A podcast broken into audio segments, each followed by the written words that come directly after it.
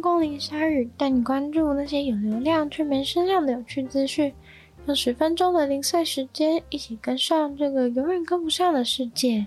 南韩总统星期五的时候向北韩表达，如果北韩愿意放弃核武的话，就愿意提供经济援助给北韩。然后金正恩的妹妹金宇正，大家应该都认识吧？她除了有被一些人说很正以外，她也是北韩非常有影响力的角色。他听到南韩总统的提案之后的回应是：闭嘴。南韩总统尹锡悦在他的就职一百天大日子的时候讲了这个大胆的提案，结果被金宇正直接打脸，是大家没有想到的。全文是说：我建议为了他的形象好。最好是他先闭嘴，比起说一些没有意义的话，还不如不要说。还说尹锡悦想的也太天真、太幼稚了吧？以为可以用经济合作来换取北韩的光荣和核子武器。虽然不知道光荣是什么时候会加进这个交易提案中的，但金宇正后面还加了一句说：没有人会用玉米饼交换命运。而主要负责处理北韩关系的南韩统一部长则回应。说金宇正的一席话非常没有礼貌、不尊重，而且不雅。但其实尹锡悦嘴巴上说着要谈合作，实际上是和美国加强军演对抗北韩，所以金宇镇态度很差，大概也是这个原因吧。一个印度的帮派使用旅馆营运了一个假的警察局，超过八个月的时间。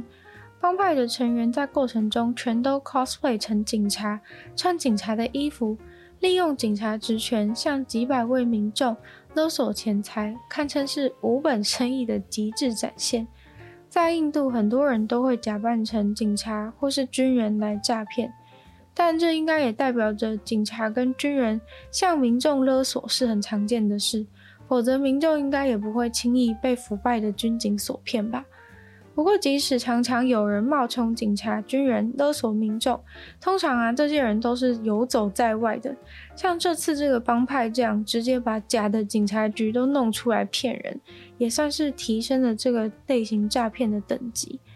这个帮派也算是蛮有种的，因为他们设置的假的警察局的地点，就在真的警察局所在位置五百公尺处而已。到底要怎么样不被发现呢？然后他们就直接大摇大摆的冒充警察，穿着警察制服，还佩戴等级的星星，身上还直接带着真枪。他们甚至不用出门招揽诈骗的生意，只要待在警察局里面纳凉，就会有当地人误以为这是真的警察局，然后进来报案等等的。接着呢，他们就可以开始找借口收这些人的钱。像是答应他们会帮忙找工作啊，或是会帮他们安排社会住宅等等，借此收钱。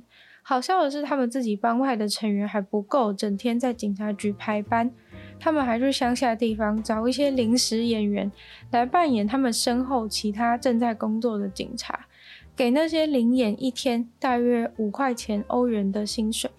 但是最后这场骗局还是被真正的警察识破了。真正的警察在路上啊，看到两个假的警察，手上拿的枪并不是官方配发的，而是私制的枪支，于是就被识破。至少六位帮派成员，还有两个女人，因为冒充警察的事件被抓。不过他们的老大逃跑了，真正的警方目前还在努力追捕他。昆虫很小，但是它们却可以飞得很远很远。每年都有几兆只昆虫会横跨地球迁徙，但是没什么人知道它们迁徙的过程到底是怎么样，所以德国的科学家就决定跟踪昆虫一探究竟。他们把迷你的追踪器放在巨大的鹅的背上，然后用飞机去跟踪它们。让研究的科学家非常惊讶的是，这些鹅竟然都很清楚自己要前往哪里，就算是突然有一阵大风吹散了。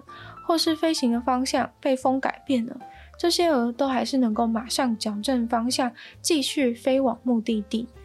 经过了解他们整个飞行路径以后，科学家非常肯定，这些他们研究的鬼脸天鹅一定是拥有超级复杂高能的导航技术。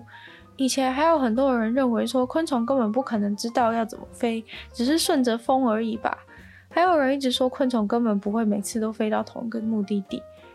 他们很可能只知道要离开这个地方而已，就随着风飘荡。但是现在追踪的结果看来肯定不是这样。过去没办法得知昆虫的迁徙过程，是因为在小小的昆虫上面放置追踪器简直不可能。以前曾经有人想要用鸟的那种追踪器，但是对鹅来说，那个追踪器真的太重了。不过现在呢，已经有超级迷你的追踪器出现，然后他们选择追踪的鬼脸天鹅的体型，相比其他昆虫也大上许多。鬼脸天鹅的翅膀张开大概有十二点七公分。鬼脸天鹅长得也很特别，会叫做鬼脸天鹅，其实就是跟它的外观有关系。主色是深色的翅膀，上面有黄色的斑纹，从背面看起来就像是一个骷髅头的造型，所以才叫做鬼脸天鹅。而科学家就是把迷你的追踪器粘在鬼脸天鹅的背上，它们还能够正常的飞行。这些鬼脸天鹅之前就被认为会迁徙几千公里，从欧洲飞到非洲，通常是在秋天的晚上进行迁徙的。于是科学家就从德国把装上追踪器的鹅放走，希望它们会这样飞往非洲。这个研究非常重要的人物之一就是鬼脸天鹅的跟踪者，也就是跟踪鬼脸天鹅在天上飞的那一位飞机驾驶员。他坐上他的私人飞机，一边接收鹅的讯号，一边追着鹅飞。飞机驾驶说，这个体验真的非常的独特，竟然是这些鬼脸天鹅在领着自己飞。他们总共跟踪了十四只鹅，跟踪的最长距离有到九十公里。他们透过跟踪，发现这些鹅不仅几乎是朝着目的地直线飞行，而且竟然还能够跟风的状况周旋自如。当风向对他们不利的时候，这些鹅就会贴地飞行；顺风的时候，又会马上搭上顺风车。虽然说以他们的人力能够追踪的鹅只有十四只，并不多，但是能够这么近距离的追踪昆虫的迁徙，这个创举却是很大。而这个研究也受到别的科学家的赞许。他说他超惊讶的，这些人竟然能够跟着鹅飞那么远。而且那些鹅竟然可以直线前往目的地，真的是太神奇了。美国佛罗里达迈阿密的委员们这周投票通过了一个新的专案，要直接盖一个给无家者居住的区域。这个专案希望能够建造五十到一百个小小的房子，在一个岛上给无家者居住。这个岛常常会有夏令营在那边举办，附近有污水厂，还有海滩。而隔着海，在岛的对面呢，则是全美国最贵的住宅区之一。他们把这个计划叫做过渡区，会在那边提供房子、食物、洗澡的地方。